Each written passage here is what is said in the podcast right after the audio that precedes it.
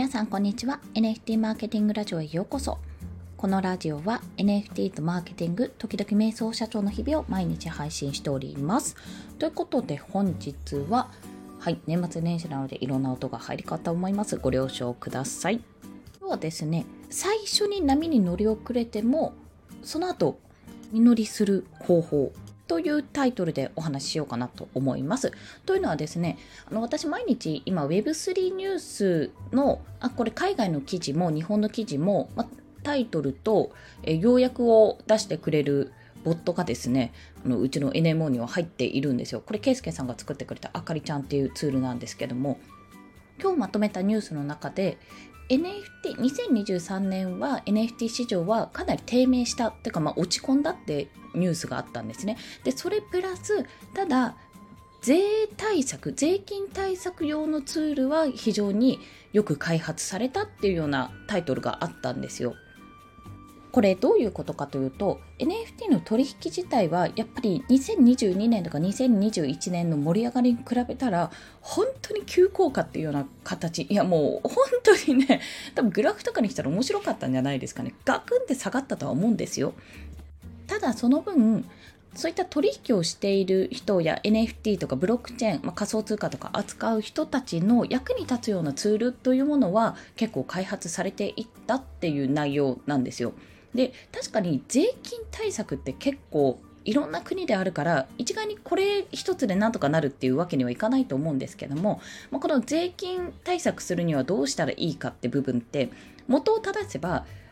どれだけの利益が得られているか正確な数値が分かるようになる。で最終的に1年間まとめて、まあ、決められた期間ですね。まとめてどれぐらいの利益が出ていてどれぐらいの、まあ、日本でいうと雑所得になるのか事業所得になるのかっていうのがすぐに計算ができるっていう状況がベストだと思うんです。でも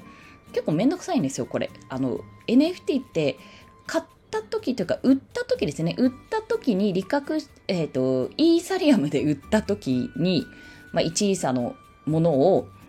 売ったとするじゃないですか、1イーサで。売った時にももちろんそこで1回確定するんですけど、利確が確定するんですが、えっ、ー、と、その1イーサをまた日本円に現金化するタイミングでもそれが1日でも2日でもずれると、やっぱり若干の差が出てしまうわけですね。その間にもしかするとイーサリアムが急激に上がったとか、急激に下がった。NFT コレクション自身のフロアプライスも変動するし、イーサリアムの価格自体も変動するというところで、非常にこう、なんか正確な数字が出しづらいものなんですよ。だからこそ、あの本当に一つ一つ手計算してる方はいや本当にもう買った瞬間のレートとか調べてだいたいいくらぐらいっていうふうに調べて売った瞬間のまたレートとか調べてすぐにこう日本円化するっていうことをやってるのかもしれないんですが結構それ短期トレーダーとか取引量が多い人って難しいじゃないですか、まあ、そういったものを解決するツールっていうのが、まあ、今までだとクリプタクトというあの解決ツールがあって解決ソフトというかツールかな？あの有料でも使える無料でももちろん使えるものがあるんですけどそれを使っていたもののもう少しなんかいろんなここら辺の機能を入れた方がいいんじゃないかとかいろんなチェーンに対応するようにしてるとか、まあ、そういったものがどんどん増えてきたっていうようなおそらく話だと思うんです。であの総理宗像さんですねもう損益わかるくんっていうもう独自のツールを開発したりしていてやっぱり一つのツールでね全て正確に出ればいいんですけどもそうもいかないからなんかいくつかね複数のツール使ってどうしてここで差額出てるんだろうとか大体金額合ってるかなっていうのが分かればね一番いいかとは思うんです。まあ、だとしても、だとしても、この、最初に私も仮想通貨始めた時に、買った時に日本円からイーサリアムに変化し、変化というか、まあ、買った時ですよね。で、イーサリアムから NFT を買った時、そして NFT からイーサリアムに戻した時、そしてイーサリアムから日本円に戻した時って、それぞれのタイミングがあるわけじゃないですか。まあ、ガス代とかも本当は、そういったらね、経費として算出できるものだと思うんですよ。それ NFT 購入というもの自体が経費になるのであればね。逆だね。NFT を販売するとき、自分の事業として NFT を販売するときにかかったガス代っていうのはおそらく手数料としてね、経費にはなると思うんですけども、その辺もやっぱりいちいち書き留めたりしてないと思うんですよね。イーサスキャンを見ればね、大体どれぐらいかかったかって、あの、何日の何時にこれぐらい移動しているってことが全部ブロックチェーン見れば一発でわかるんですけどそれでもやっぱり難しいものがあると。だからこういった取引をする人のためのツール、まあ、販売オープンシーとか含めてねこのマーケットプレイスの部分もそうだしあと作る部分 NFT を生成するためのツールというものもそうですしこういったサポートですねあの税金対策に使えるようなツールもしくはアラウリスト AL ですね。アラウリストを配布するための便利ツール。まあなんかいろんなお助けツールというものは基本的には波に乗って一番最初の段階ではなく、まあ、そこでもし出せてたらそれはなかなか読みがやっぱり深いというかかなり前張ってるというか前張るって何ですかね。まあちゃんと張ってるかですよね。まあ、それだけすごいと思いますけども、まあ、大体こういうのって一回出て取引とか実際にやってみてもっとこういうふうにしたら楽なのになもっとこういうふうにできたら嬉しいのになっていう実際のユーザーの声を聞きながら改善していったり、まあ、新しい機能をつけていったりもしくは新しくプラットフォームというかサービスとかで立ち上げてみたりするものだと思うんですよ。そういったね使っている人ユーザーのサポートをするような商品とかサービスっていうのは私はどちらかというと最初の盛り上がりが、まあ、引く前からあなんとなくこういうことが予想されるなとかこういうふうな声が聞こえるなって思って開発を始めて提供できるようになっていくものだと思うんですね。これは一番最初の波に乗れなくても後からでも参入できるものだと思います。ただ難しいのがやっぱり同じ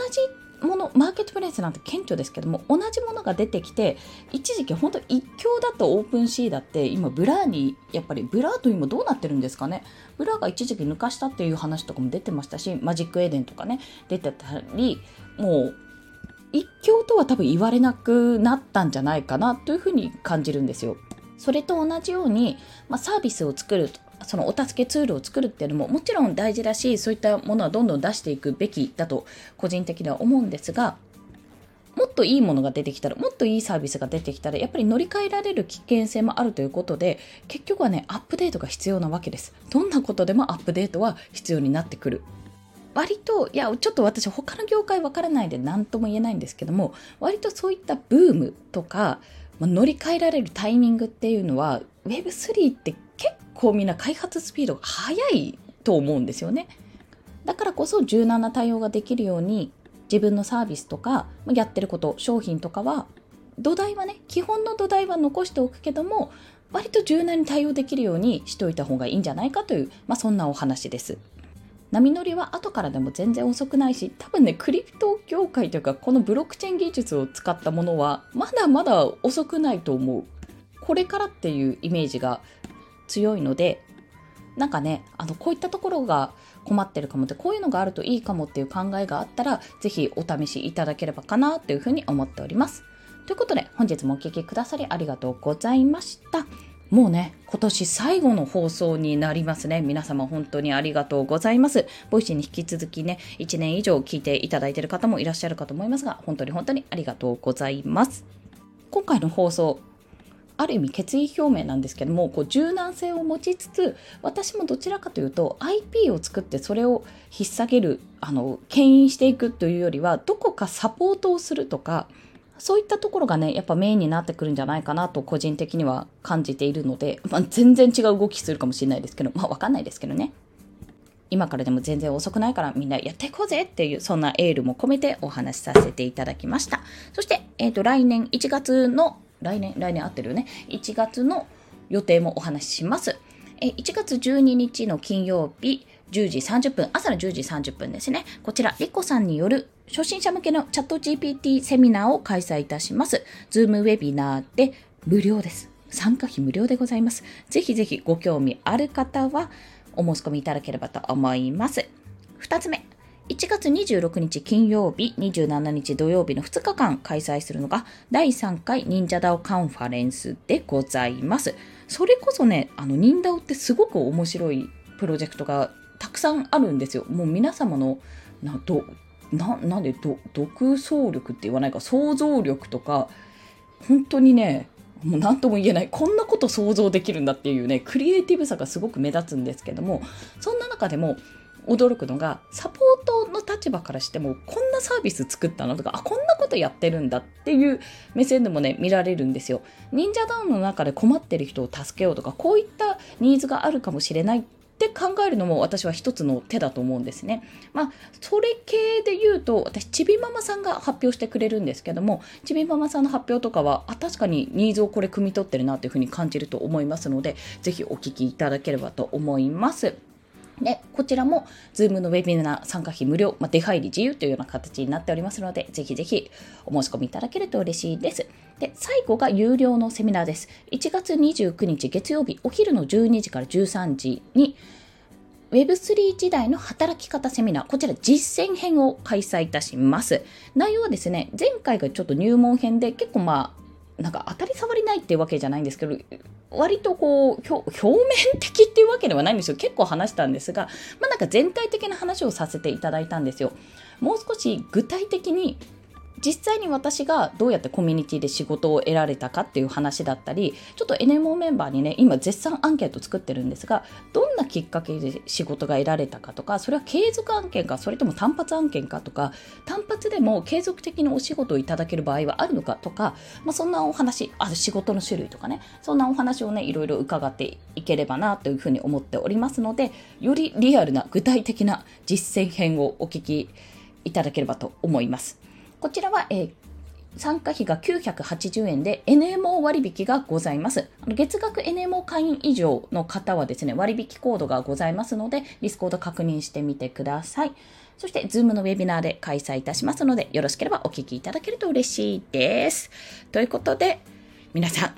今年も1年お疲れ様でございました。また来年も頑張っていきましょう。またねバイバーイ良いお年を。